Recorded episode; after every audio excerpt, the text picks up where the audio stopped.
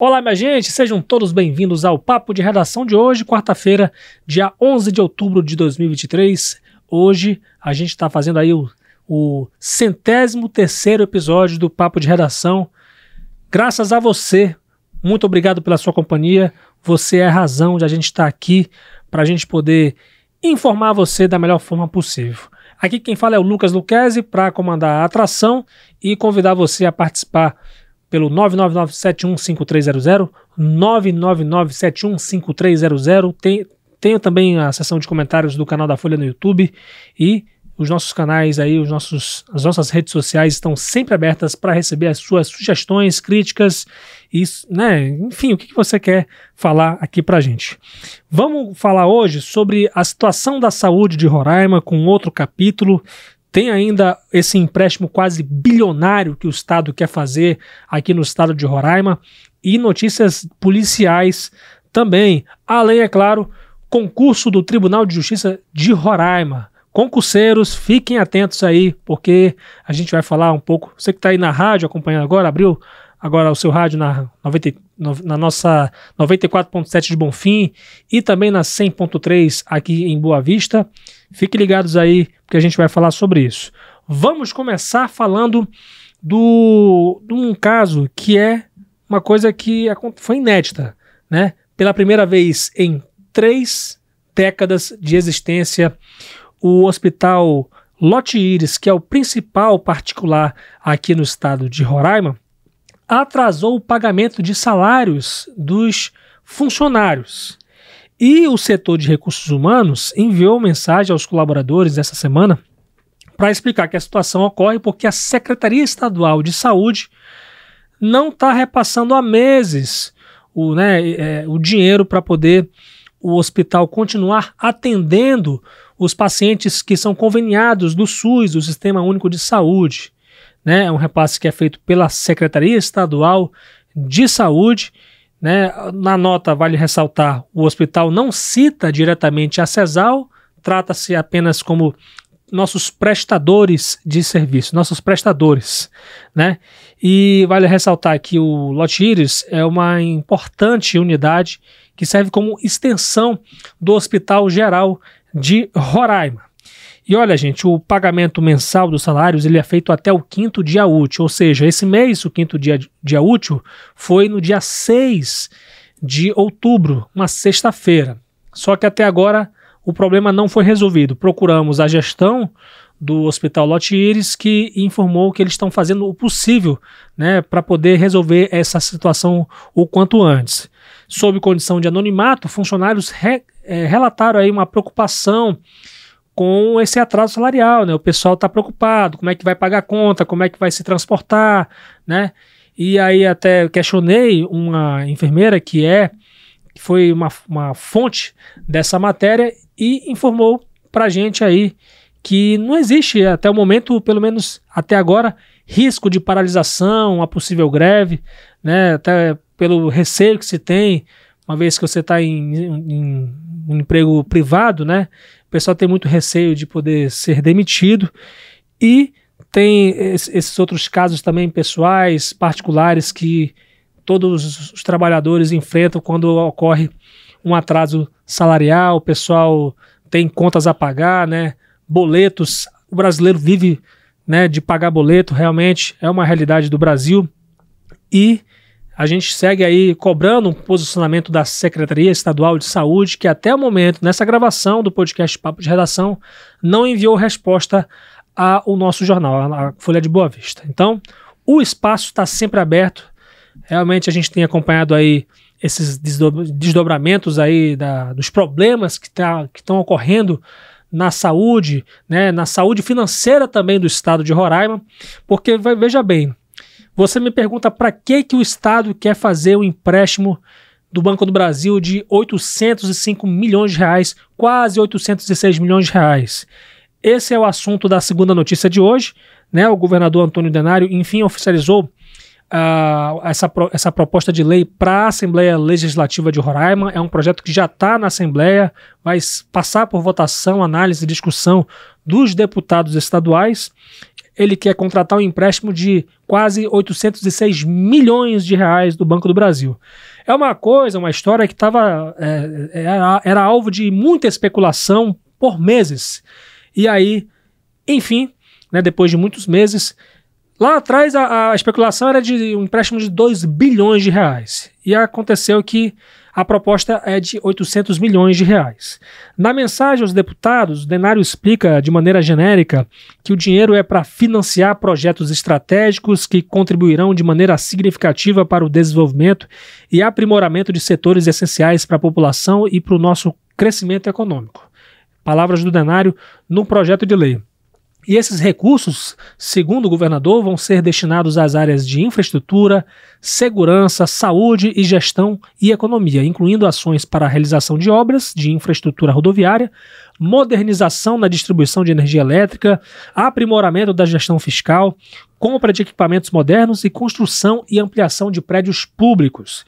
E nesse projeto, o governador explica que o empréstimo é uma solução viável, estratégica, pois ao diversificar as fontes de financiamento e reduzir a dependência de receitas voláteis, o Estado estará mais preparado para alavancar investimentos e direcionar recursos de forma eficaz para projetos de relevância e impacto positivo na sociedade.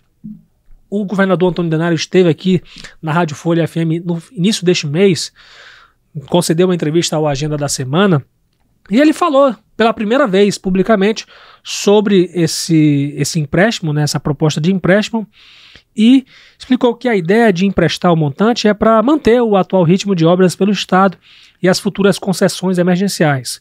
Justificou também que o empréstimo é proposto em um cenário de arrecadação igual ao do ano passado, fruto aí é, impulsionado pela queda de arrecadação do Fundo de Participação Estadual, o FPE, e apesar disso, o governador não trata o atual cenário econômico de Roraima, a máquina pública, como uma crise, né? Mas sim, é, isso porque, segundo ele, né, é, prefeituras seguem recebendo repasses constitucionais, servidores estão com pagamento em dia e as contas e dívidas estão com pagamentos em dia. Realmente uma reflexão para a sociedade. Será que realmente a sociedade está pensando que é uma coisa necessária nesse momento? A gente já teve episódios anteriores, né, em governos anteriores, a respeito desses empréstimos, que, gente, a gente sofreu demais. A verdade é essa, né? Então, mais um empréstimo na história do estado de Roraima. Então, vamos ficar de olho aí, né? Os órgãos de controle têm que ficar com as anteninhas, anteninhas ligadas. Nós, como jornalistas e cidadãos, moradores desse estado de Roraima, vamos ficar sempre atentos aí, porque é muito dinheiro para você emprestar né, para poder continuar funcionando. Então, se, se a gente não está em crise, que, que, que, é isso, né? A gente tem condição de, de continuar com os recursos, os recursos que a gente tem. Não sei, né? Fica uma pergunta aí para as nossas autoridades, para realmente os deputados estaduais também, como os fiscais do povo, né? Eles precisam ter esse papel aí de estar tá com a lanterninha ligada no governo de Roraima. Vamos mudar de assunto, falar eu chamei aqui a Marília Mesquita porque ela vai trazer as notícias de polícia, né? Sobretudo, Marília, vamos começar falando do capotamento que aconteceu no interior do estado hoje, é, envolvendo é, crianças, né? Porque um, um capotamento de um transporte escolar, né? Que história foi essa? Fala pra gente. Oi, Lucas. Oi para você que está aqui acompanhando o nosso papo de redação aqui pelas ondas da Rádio Folha 100.3 e aqui também pelo nosso YouTube. Esse acidente, Lucas, ele aconteceu ontem, nessa terça-feira, na zona rural de Boa Vista, e um motorista, ele ficou ferido após esse acidente. E a dinâmica desse acidente foi o seguinte, que após o pneu do veículo, que é, que é um transporte escolar, estourar e o veículo capotou. No momento desse acidente, não haviam alunos a bordo do carro. Ah, ainda bem. Graças a Graças Deus, a só Deus. o motorista mesmo que ele ficou ferido, mas nada muito grave. Tá bem. A Secretaria mal. de Educação e Desporto, que é a SED, ela informou pra gente o seguinte, que o motorista, ele iniciava a rota do transporte escolar, que atende a escola estadual indígena Genival Tomé Macuxi, que fica localizada na comunidade indígena Vista Alegre, aqui na zona rural de Boa Vista, ele estava sozinho no momento desse acidente. é, ele foi levado com escoriações aqui para o HGR. Ele passou por exames e após isso ele recebeu alta. Muito bom. É, em relação a, a apenas danos materiais, né? Ninguém morreu, graças a Deus. Isso, o carro aqui ficou bem destruído, Pois bem é. danificado mesmo. O motorista ele foi encaminhado para HGR após passar pelos exames e atendimento médico, foi liberado para casa. Então, sinal de que não foi nada tão grave assim. Apesar do susto, todos estão bem. Com certeza. Vamos falar também do caso da mulher que foi agredida pelo marido na frente do filho de um ano. Onde esse mundo vai parar, Marília? Mais um caso de violência doméstica registrado aqui no nosso estado. Tivemos aí inúmeros acidentes, mas um é, acidentes não, desculpa. Inúmeros casos de violência doméstica, mas um destaque para esse aqui que aconteceu na madrugada de hoje, Uhum. dessa quarta-feira, foi lá no bairro Cidade Satélite. E um cidadão aqui de 24 anos, ele agrediu a esposa de 23 na frente do filho de um ano e cinco meses. E como foi o desenrolar dessa história? A vítima, ela conseguiu correr e pediu ajuda no quartel do primeiro batalhão da Polícia Militar, que fica lá no Vila Jardim também, no, no Cidade Satélite. Uhum.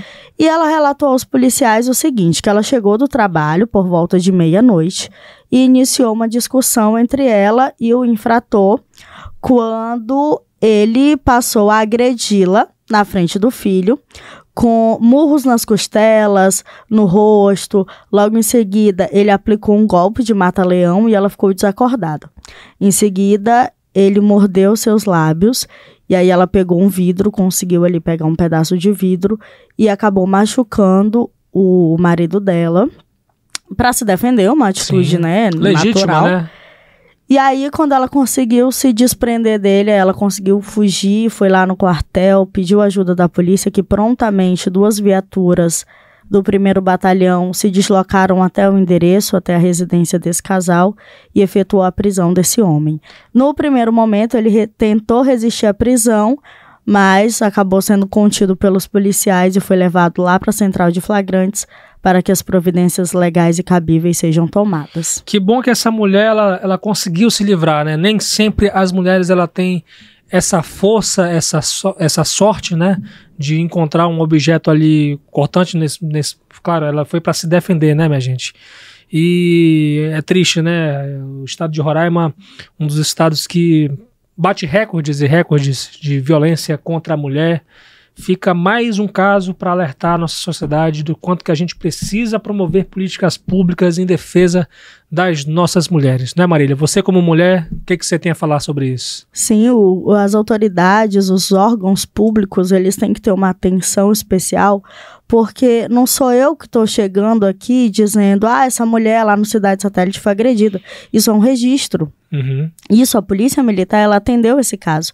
E fora os outros casos que a gente recebe aqui, é, de várias, várias, tem várias barbaridades que acontecem. Sim. Então, Roraima é um estado, é um dos primeiros estados em que registram aí esse alto índice de violência contra a mulher, seja violência doméstica, estupro também, a gente tem um, um número bem alto aqui.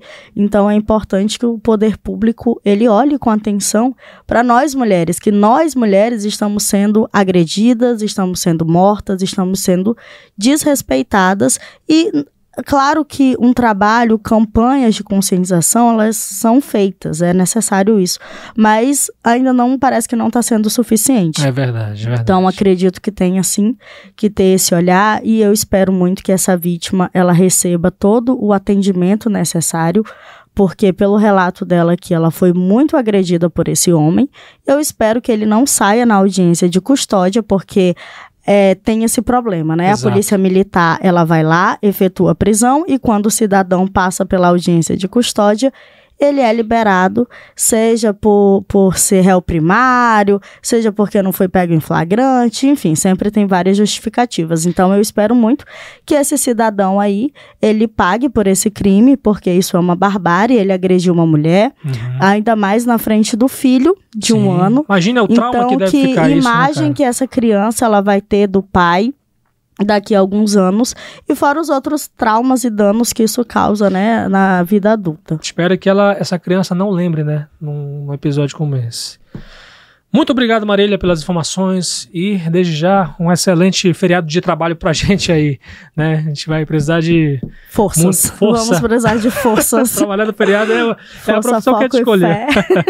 Valeu. Mas é isso, bom feriado para você aí, já sabe, se for aprontar, vai aparecer aqui no nosso site, então se comportem, se for beber, não dirija, por favor, não agrida ninguém, não mate ninguém, porque senão favor, vai de aparecer Deus. aqui no nosso site. Fica aí a dica. Um abraço. Tchau, tchau. Lucas. Chamei, já tá aqui comigo, a Adriele Lima. A gente faz essa mágica aqui na edição, né? Já tá aqui com a gente. É, ela vai falar hoje sobre o concurso do Tribunal de Justiça do Estado de Roraima, os concurseiros de não só de Roraima, mas também de várias partes do Brasil querem saber qual é a banca que foi contratada, que vai. Na verdade, já foi contratada essa Isso, banca, né? Com a organizadora. exatamente. E qual é, Adriele? Seja bem-vinda. Obrigada, Lucas, a todo mundo que acompanha a gente. Então, é, o Tribunal de Justiça contratou a Fundação Getúlio Vargas para realizar o concurso público de do- desse ano, na verdade, né? O edital está previsto para sair no final desse ano. E é uma grande notícia, né? Todo mundo já vai se preparando para esse concurso, para essa oportunidade aqui na Justiça de Roraima. E outros, outros detalhes, né, que o tribunal já divulgou, é que serão mais ou menos 60 vagas, é, 40 para ensino superior e 20 para ensino médio, né, Uhum. é, nível médio. E aí são esses detalhes. E também anunciou que a, a fundação, né, que rea- vai realizar todo, todo o processo, e comemorou, porque a, funda a FGV é uma, é uma organizadora, né, de alto nível, Uhum. de, de que aterroriza um pouquinho também os É Eu concurseiros. ia falar sobre isso. Realmente a gente tem hoje no Brasil é, bancas como bancas muito boas, né? As, as bancas que aterrorizam os concurseiros são as melhores, né? Exatamente. É, o pessoal fica reclamando, gente, vamos, vamos estudar, né? Pelo amor de Deus, né? É, eu, eu lembro que eu participei do concurso do Tribunal de Justiça em 2012, então já são 11 anos. 11, 11 anos, anos. que a- a- o Tribunal de Justiça não realiza. E eu lembro que eu estava numa fase muito de vários concursos, eu participava de vários concursos, né? Eu realmente eu, eu não me dedicava tanto, né? Mas é uma oportunidade única, né? Quem, quer, quem é que não quer, quer ser concursado de um tribunal de justiça que Exatamente. geralmente os, os concursos de tribunais e, e- e dos legislativos são de alto nível, É, né? Sim, sim. Já fez São algum concurso assim? os- Não, não, nunca, nunca me preparei para um concurso, Nunca né? fez, nunca Não. prestou concurso, né? Não, mas eu tenho, eu tenho objetivos de, de tentar, né, prestar alguma vez para Uhum. algum concurso público. Pois é, é, é muito interessante, né? O pessoal tem que ficar atento aí e estudar, né? Na verdade, concurso de tribunal, Adriele, o pessoal tem que estudar anos, né? Ficar É anos verdade. estudando, porque, mano, é muito Sim. exigente, né? É, conheço alguns concurseiros aí que estudam há muito tempo. É, realmente. E as vagas geralmente não são, não são muitas, né? Então, a dica que a gente dá aqui é continue estudando, preparando aí, porque o concurso do Tribunal de Justiça, que já faz 11. Do, é, peraí. 2012 a, 2000 a 2023, 11 anos, 11 é. anos. 11 anos que não é realizado. Então, agarre essa oportunidade aí, porque realmente ela é única, né? É uma, Sim, de sim. geração em geração. Exatamente. Alguma informação extra, assim, a mais que você, a gente conseguiu apurar? Então, é, agora sobre outro concurso, né, que tá dando o que falar, que é o da Polícia Penal. É um concurso que foi realizado em 2020 e que recentemente, acho que desde junho desse ano, está circulando a informação de que houve uma suposta fraude no Uhum. exame psicotécnico. E aí, muitos, muitos concurseiros estão acompanhando esse caso e eles, é, acho que mês passado, eles protocolaram uma ação popular pedindo anulação de nomeação Uhum. porque o governo do estado já tem, tem previsão né, de nomear novos policiais penais referente a esse concurso. E aí eles pediram a anulação até que fosse julgado se houve ou não é, uma fraude na- Sim, nessa sim. etapa. Até o fim dessa apuração. Isso. Né? E aí hoje, a matéria ainda não foi ao ar, Olha aí, mas, gente. mas acho, que hoje... até, acho que até seis É, até, É. até o horário do, do podcast sai, deve sair a matéria. Mas o, o Ministério Público manifestou favorável à suspensão de chamada de novos, de novos agentes, Sim, né, policiais penais, enquanto esse caso não for resolvido, né? com certeza. É, E aí o convite para o pessoal acessar folhabv.com.br, que lá tem uns detalhes Isso. direitinhos que a Adriele Lima está preparando essa reportagem aí para vocês ficarem atentos. Valeu demais, Adriele, pela De participação. Desde já, um excelente é, feriadão de muito trabalho pra gente. Obrigada. Até mais. Até mais. E com essas informações, a gente encerra o papo de redação de hoje com os trabalhos técnicos de Fabiano Lopes, o apoio técnico também de Rio Ferreira, John Hudson e Aduan Figueiredo. Siga as nossas redes sociais no Instagram, no Facebook e no Twitter como arroba FolhaBV. A gente também está no YouTube como arroba TV FolhaBV. Tem a minha rede social onde você pode bater um papo diretamente comigo para poder trocar ideias de matérias, sugestões de entrevistas, né, ou qualquer outro assunto, até críticas construtivas para a gente poder melhorar a nossa cobertura jornalística aqui no grupo Folha de Comunicação. Arroba Lucas Luquezzi no Instagram. O meu sobrenome é L-U-C-K-E-Z-E. Um grande abraço, um excelente feriado de muita responsabilidade. Deus abençoe e proteja vocês. E até amanhã, apesar do feriado. Jornalista trabalha até no feriado, gente. Até amanhã, se Deus quiser.